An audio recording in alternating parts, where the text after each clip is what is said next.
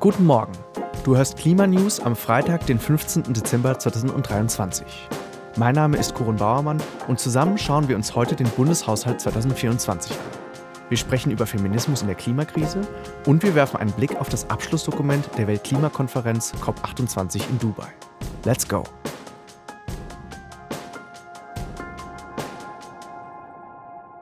Kürzungen beim Klimaschutz. Wir haben hier für dich schon mal über den Bundeshaushalt berichtet. Das war am 29. November und da ging es um den Einsatz von 60 Milliarden Euro. Ursprünglich für die Bekämpfung der Corona-Pandemie geplant.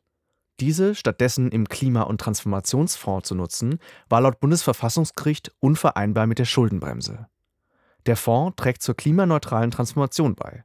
Und der größte Teil des Geldes wird derzeit unter anderem für Gebäudesanierungen, Dekarbonisierung der Industrie, E-Mobilität und Wasserstoffwirtschaft genutzt.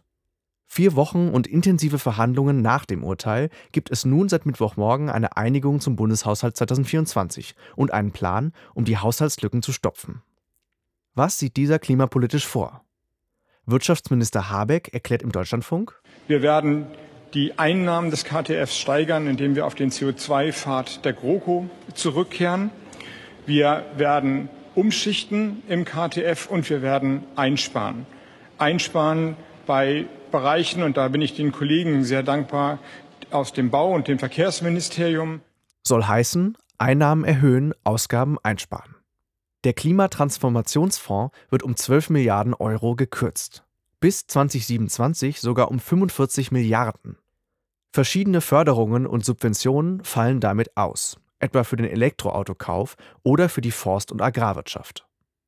Der CO2-Preis soll dafür auf 45 statt bisher auf geplante 40 Euro steigen. Außerdem festgehalten sind eine Kerosinsteuer auf innerdeutsche Flüge, eine Abgabe für Plastikprodukte und erhöhte Strompreise. Das Klimageld das einen sozial gerechten Ausgleich für den erhöhten CO2-Preis hätte schaffen sollen, bleibt auf der Strecke. Keine Einsparungen soll es bei der Deutschen Bahn sowie bei Sozialausgaben geben. Unterstützungen für die Ukraine sollen planmäßig weiterlaufen und auch die Schuldenbremse bleibt. Damit verpasst die Ampel ihre Chance auf klimagerechte Haushaltspolitik. Dieser Kompromiss und die von der FDP durchgeboxte Sparpolitik läuft an zu vielen Stellen auf Stillstand hinaus, anstatt auf den von der Ampel versprochenen Fortschritt, kritisiert nicht zuletzt Greenpeace. Ein Aufbruchssignal für die klimagerechte Wende sieht anders aus.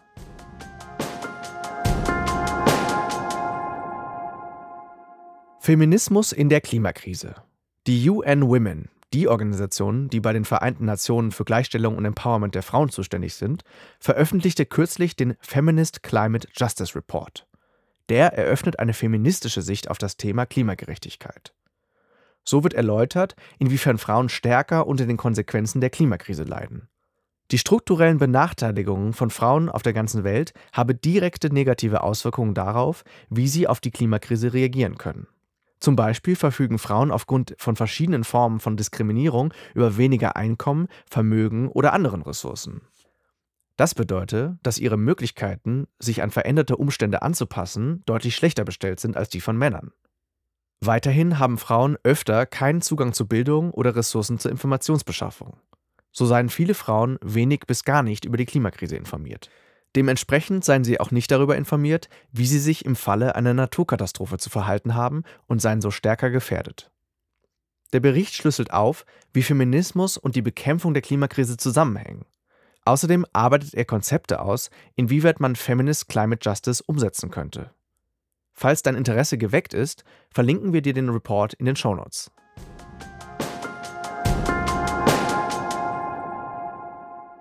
Es geht zu Ende in Dubai. Am Mittwochmorgen Dubaier Ortszeit konnte nach zwei Wochen und einer durchverhandelten Nacht endlich ein finaler Entwurf für das Abschlussdokument der COP28 präsentiert werden. Und nur wenig später war er beschlossen. Der Global Stocktake, die globale Bestandsaufnahme, die die Umsetzung der selbstgesetzten Klimaziele überprüft und festhält, wo nachgebessert werden muss. Die COP28 hatte ein Ende gefunden. KlimaschützerInnen und die Wissenschaft kann das Ergebnis dieses Gipfels nicht zufriedenstellen. Zu wenig, zu unkonkret und zu unambitioniert ist es. Die Staatengemeinschaft hat sich im Beschluss auf den Übergang weg von fossilen Energieträgern geeinigt und damit indirekt darauf, dass die Nutzung von Kohle, Öl und Gas ein Problem ist. Die festgehaltene Formulierung ist aber schwammig und weniger explizit als gehofft. Der tatsächliche Ausstieg aus Kohle, Öl und Gas, der Fossil Fuel Phase-out, ist mit ihr nicht beschlossen und sie lässt viele Schlupflöcher, etwa für die weitere Nutzung von Gas als sogenanntem Übergangsbrennstoff.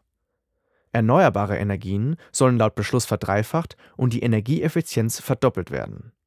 Global will die Staatengemeinschaft damit Netto Null bis 2050 erreichen, also die Reduzierung jedes vermeidbaren CO2-Ausstoßes und die Wiederentnahme aller nicht vermeidbaren Resteemissionen aus der Atmosphäre. Noch immer betont der Beschluss Technologien, die als Hintertürchen der fossilen Lobby gelten. CDR, Carbon Dioxide Removal, also technische Möglichkeiten, CO2 aus der Atmosphäre zu entfernen und zu speichern. Klingt toll, ist aber nicht funktional und wird von ExpertInnen als teuer, riskant und wenig effizient kritisiert. Die europäischen VerhandlerInnen geben sich trotzdem zufrieden mit dem Ergebnis. Weniger begeistert sind RegierungsvertreterInnen der Inselstaaten, die schon jetzt stark von der Klimakrise betroffen sind. Sie fühlen sich betrogen und enttäuscht. Und auch KlimaschützerInnen und die Wissenschaft loben zwar die Entwicklungen, ihr Urteil ist aber klar: das reicht nicht. Klimakonferenzen liefern noch immer nicht das, was nötig wäre. Kleine Schritte in die richtige Richtung sind gut, um die 1,5 Grad Grenze einzuhalten, aber nicht gut genug. Der nächste Klimagipfel steht 2024 in Baku an, im ebenfalls ölreichen Aserbaidschan. Ob es dann bessere Ergebnisse geben wird, bleibt mehr als fraglich. Und damit kommen wir zum Ende dieser Folge Klimanews am Freitag, den 15. Dezember 2023, deren Texte heute von den fleißigen Schreiberlingen Hanna Eller, Coco Putz und Jonathan Auer stammen. Der Redaktionsschluss war am Donnerstag um 15.30 Uhr. Die Produktion übernahm der wunderbare Jonathan Auer. Und am Mikrofon verabschiedet sich Corin Bauermann ins Wochenende. Wir hören uns hier wieder am Montag. Und bis dahin lass mich doch mal gerne wissen, was du von den Ergebnissen der Klimakonferenz hältst und ob du sie genauso frustrierend findest wie wir.